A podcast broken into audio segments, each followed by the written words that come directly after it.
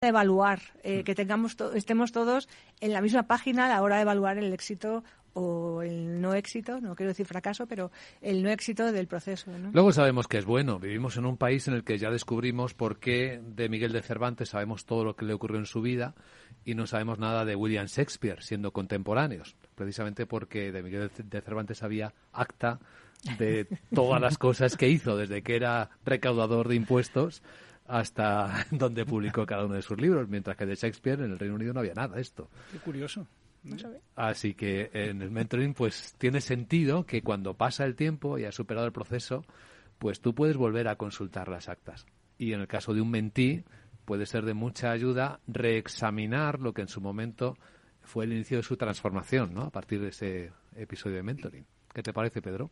Pues sí, muy, muy acertado. Efectivamente, así es, ¿no? También, también como decía Toño, cuando eh, los procesos van finalizando y los mentís, y los mentores, evidentemente, repasan todo lo que han ido consiguiendo, la sensación de haber conseguido cosas distintas de por ti mismo de haber superado barreras que al principio te planteabas, eso es una de las, bueno, es el reconocimiento propio, ¿no? personal, que eso te, te impulsa a seguir haciendo tanto mentores como mentís, ¿no? Seguir eh, animándose para hacer otro, tipo de actividades de este tipo, ¿no? O sea, fenomenal. Pero también ayuda a saber cuándo hay que parar, ¿no, Toñi? Eh, efectivamente, eso es un punto, lo estábamos comentando antes también, que que cuando tienes un proceso, como yo antes lo, veía, eh, pues era un proceso que finalizaba con el tiempo. O sea, que era un curso completo y decías, bueno, pues ya lo damos por cerrado, ¿no? Eh, aquí sí que te ayuda totalmente a saber cuándo has acabado y cuándo pues eh, tienes que pasar a la fase final de, de cierre, ¿no? O sea, total, sí, sí. Sí, aparte, volviendo otra vez al tema del acta, eh, hay una cosa que a mí me, aporta muchísimo valor y es eh, entender eh, a través de lo que escribe el mentorizado qué es lo que para él resulta valioso de las conversaciones que hemos tenido. Muchas veces es un comentario que el otro día decía alguien en su acta, decía la importancia de ponerle la fecha a los proyectos que uno quiere hacer. Bueno, pues, pues hombre, ya con estos años de experiencia ya sabes que es importante, pero para mí el leerlo y darme cuenta que eso es lo valioso para ella, también me ayuda a entenderlo, ¿no? Fíjate, Pedro, que he escuchado muchas veces que los mentores nacen, que no necesariamente se hacen. Eso como que pone en duda la posibilidad de, formarte como mentor, ¿no? No sé qué opinión tengas tú de ello y, también para que nuestros oyentes eh, te escuchen, ¿no? ¿En qué se puede formar un mentor? Bueno, yo creo que, que nosotros lo que ofrecemos en los programas de certificación de mentores es un modelo, una metodología. Entonces, es verdad que nosotros, eh, el mentor tiene que tener eh, esa pasión ¿no? por, lo que, por lo que hace, tiene que tener ese interés, la actitud, pero te hace falta tener claras cuáles son las herramientas. ¿no? Entonces, muchas veces, no solamente con el querer vas a conseguir hacerlo no, no bien, porque al final si tienes pasión lo vas a hacer bien, lo vas a hacer con el corazón. Pero si quieres realmente tener éxito, lo mejor es tener las herramientas que te aseguran que ese proceso va a ser sencillo para ti, sencillo para el mentí, aunque haya mucho trabajo detrás, como decía antes Toñi, pero en sencillo en cuanto al el, método a seguir, ¿no? ¿Qué, tiene, ¿Qué pasos tienes que ir dando? Es decir, es como muchas veces dices tú y te he oído decir a ti muchas veces, Julio, de las balizas, ¿no? Ir poniendo balizas en el camino, ¿no? Que tengas esos sensores, esos indicadores de hacia dónde vas qué estás haciendo, qué no estás haciendo, qué se te ha podido, podido, olvidar y al final, si consigues que todo eso lo tengas claro, te marca el camino, ¿no? El camino muchísimo más sencillo. Eso es lo que tú aconsejas, entre otras cosas, Pedro, cuando te preguntan en organizaciones cómo empezar los procesos. Sí, efectivamente, porque muchas veces eh, hay yo he visto, tengo casos, bueno, conocidos de muchas personas que han intentado hacer proceso de mentoring con unas ganas y con una actitud, eh, una voluntariedad alucinantes, pero ¿qué pasa? Que como no saben cómo tienen que hacerlo, al final, cuando tú ves, por ejemplo, que tu mentí se desmotiva, eh, no tiene claro qué, tiene, qué quiere hacer o qué puede hacer y no sabes cómo conseguir eso, aclararlo, llega un momento que la relación se pierde y has perdido una oportunidad maravillosa de dos personas con ganas, con intención, con interés, pero que no han sabido cómo salir de ese problema, ¿no?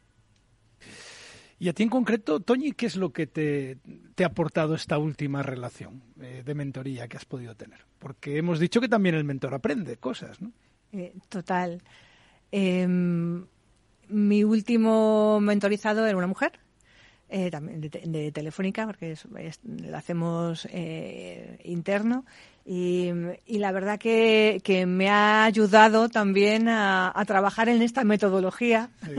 entre las dos hemos ido trabajando y, y me ha aportado el, el que hemos compartido eh, un proceso, yo creo que ha sido muy eh, gratificante eh, de, de, autoconocimiento que le ha permitido también a ella el, poder tomar conciencia de cuáles eran sus objetivos de verdad, porque a lo mejor tenía en un principio pues unas ideas eh, preconcebidas, ¿no? Que luego las, ido, las ha ido madurando y se encuentra bien donde está, ¿no?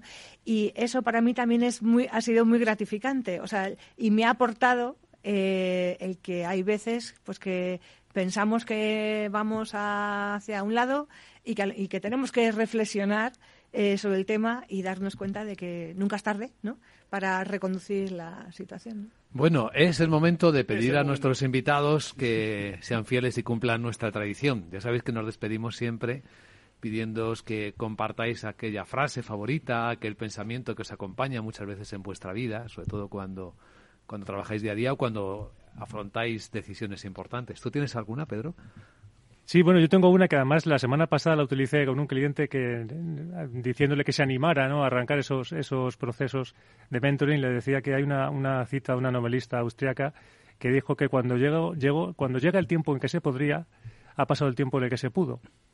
Entonces, es decir, animar a que empezar ya. ¿eh? No esperéis, empezar ya, arrancar, eh, empezar a vivir esta experiencia, a ver todo lo que tiene de bueno, todo lo que pues, se puede ganar y cuanto antes mejor. Toñi, ¿la tuya? Pues la mía, yo creo que es una frase que, muchos habréis oído, o sea, no voy a ser eh, muy innovadora, pero para mí me resulta, eh, me acompaña mucho, ¿no? Y es, eh, dame serenidad para aceptar lo que no puedo cambiar, dame valor para cambiar lo que puedo cambiar y sabiduría para distinguir entre una cosa y otra, ¿no? Y creo que en este proceso de mentalización es un poco así, o sea, saber qué es lo que puedes cambiar y, y, tener ese valor y ese arrojo de hacerlo, ¿no? Toñi Crespo, Pedro Corraliza, muchísimas gracias por haber compartido hoy este tiempo. Muchísimas gracias, a, ti. Julio Rodríguez, hasta el próximo. Gracias.